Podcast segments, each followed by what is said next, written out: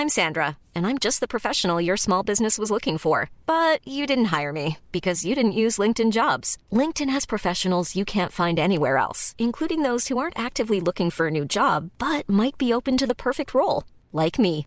In a given month, over 70% of LinkedIn users don't visit other leading job sites. So if you're not looking on LinkedIn, you'll miss out on great candidates like Sandra. Start hiring professionals like a professional. Post your free job on linkedin.com/people today. Que se passe-t-il exactement en ce moment? À la veille de l'ouverture du salon de l'agriculture à Paris, un salon qui s'annonce déjà mouvementé, eh bien les agriculteurs ont mené de nouvelles actions à Paris et partout en France d'ailleurs plus largement pour protester contre la lenteur des annonces du gouvernement.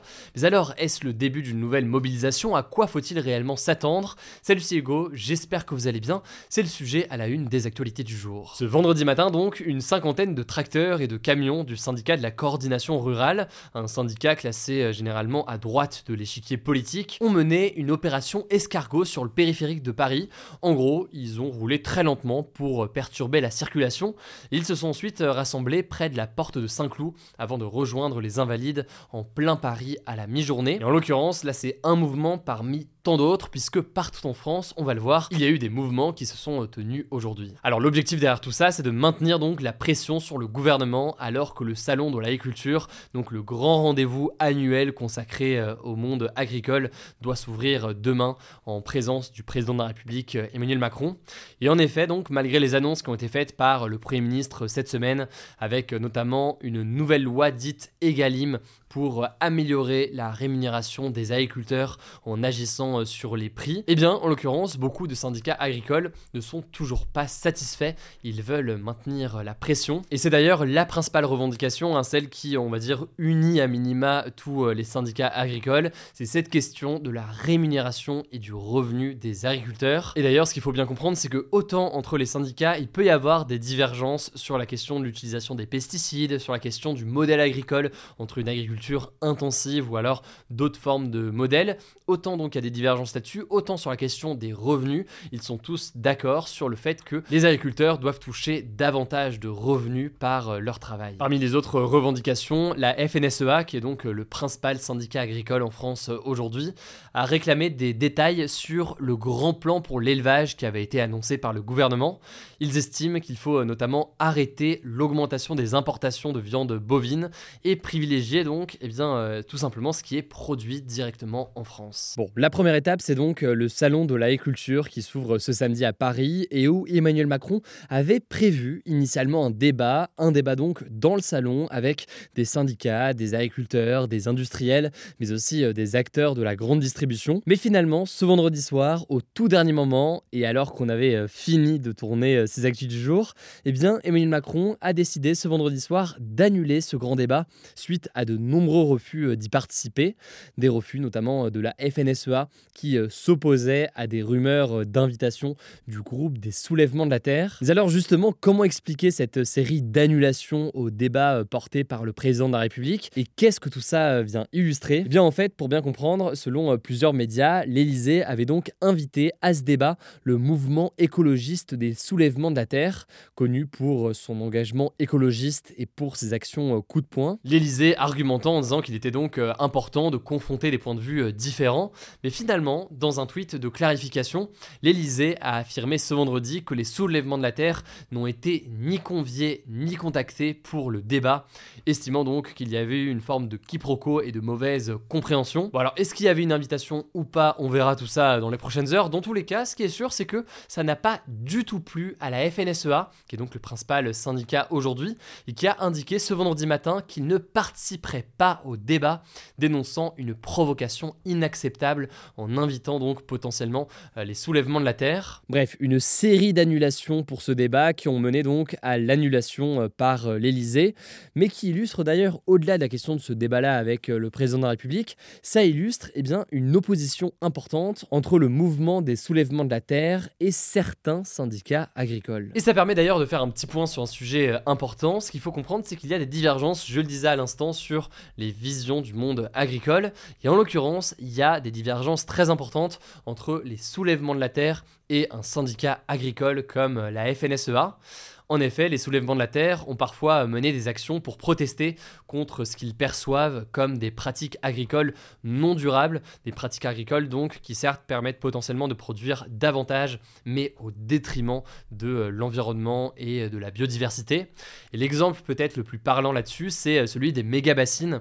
Là aussi, on en avait parlé il y a quelques mois sur la chaîne, il y a quasiment un an il me semble. Les méga-bassines, qu'est-ce que c'est? En fait, c'est un projet de grosse retenue d'eau que certains syndicats agricoles comme la FNSEA juge indispensable pour faire face aux sécheresses. Mais ce projet de méga bassine, eh bien, on a aussi les soulèvements de la terre ou encore certains syndicats comme la Confédération paysanne qui s'opposent à une telle mise en place, estimant qu'il y a une forme de privatisation euh, de l'eau et un impact potentiel donc pour la biodiversité et pour l'environnement. Et d'ailleurs, l'an dernier, il y avait eu donc des tensions très importantes à Sainte-Soline dans les Deux-Sèvres autour donc de l'un de ces projets avec donc des mobilisations organisées par les soulèvements de la Terre. Suite à cette mobilisation et aux tensions très importantes avec les forces de l'ordre, Emmanuel Macron avait demandé à dissoudre le collectif avant que finalement eh bien, le Conseil d'État juge euh, cette dissolution euh, impossible et donc eh bien, permette au soulèvement de la Terre de continuer à exister. Bref, c'est un exemple parmi d'autres sur la question aussi des pesticides. Il y a clairement euh, des différences de vision importantes. Quoi qu'il en soit, à quoi faut-il s'attendre donc au niveau des blocages? Je vous l'ai dit, la première étape c'est donc demain. En effet, demain c'est donc le début du salon de l'agriculture ce samedi.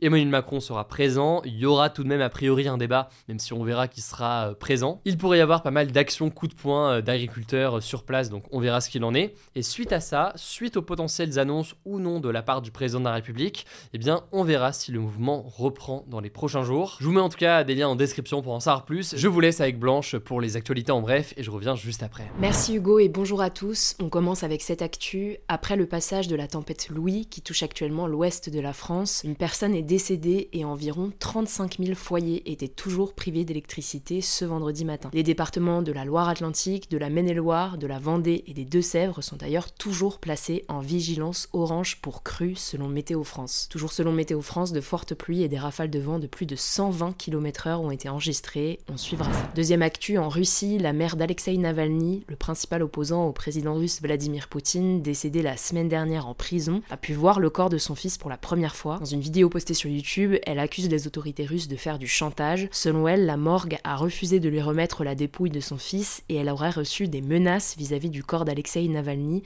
si elle refusait, je cite, que des funérailles secrètes, sans cérémonie, aient lieu. Les défenseurs d'Alexei Navalny accusent Vladimir Poutine de l'avoir fait tuer et de chercher à dissimuler les traces de l'assassinat. Vous tiendra au courant des suites de cette histoire. Troisième actu, ça concerne toujours la Russie, puisque le ministre français des Armées, Sébastien Lecornu, a dénoncé ce jeudi de récentes tentatives de prise de contrôle russe sur des patrouilles aériennes et maritimes françaises. Concrètement, la Russie aurait menacé d'abattre des avions français en mer Noire lors d'échanges radio particulièrement agressifs en novembre, selon le ministre. Il s'agirait d'une première alors que les avions se trouvaient dans une zone internationalement libre où les engins peuvent donc se déplacer en respect du droit international. Le gouvernement français a également fait remarquer depuis plusieurs jours, je cite, un positionnement russe agressif dans plusieurs autres domaines, notamment sur les cyberattaques et la désinformation. Quatrième actu, le président du Sénégal, Macky Sall, a promis ce jeudi qu'il allait quitter le pouvoir à la fin de son mandat, censé se terminer le 2 avril prochain. Il s'est également dit prêt à libérer la figure de l'opposition, Ousmane Sonko, emprisonné depuis juillet 2023, pour aller vers, je cite, des élections apaisées, sans pour autant donner de date officielle pour la prochaine présidentielle. En fait, début février, Macky Sall avait annoncé vouloir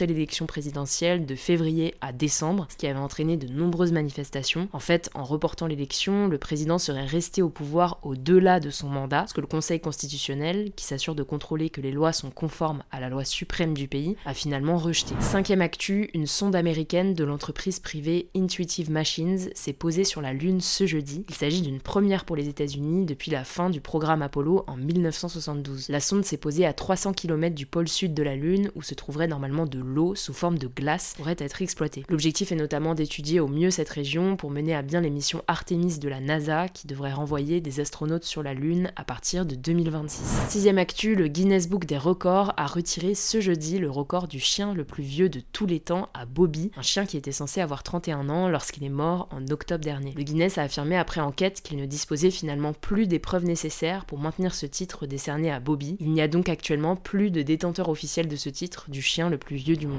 Et on finit avec cette actu, la cérémonie des Césars, qui récompense le cinéma français, a lieu ce vendredi soir à l'Olympia à Paris. Les films Le règne animal de Thomas Caillet et Anatomie d'une chute de Justine Triet partent favoris avec les plus grands nombres de nominations. Le comédien Raphaël Quénard est également nommé dans trois catégories, dont la meilleure révélation masculine. La cérémonie a lieu cette année dans un climat assez lourd suite aux nombreuses accusations de violences sexuelles contre plusieurs réalisateurs français. L'actrice Judith Godrèche doit d'ailleurs prendre la parole à ce sujet. Le système de vote et l'académie sont également pointés du doigt pour leur manque de diversité et d'égalité. Le collectif 50-50 accuse notamment les membres de l'Académie des arts et techniques du cinéma, désigne les grands gagnants de la soirée, de favoriser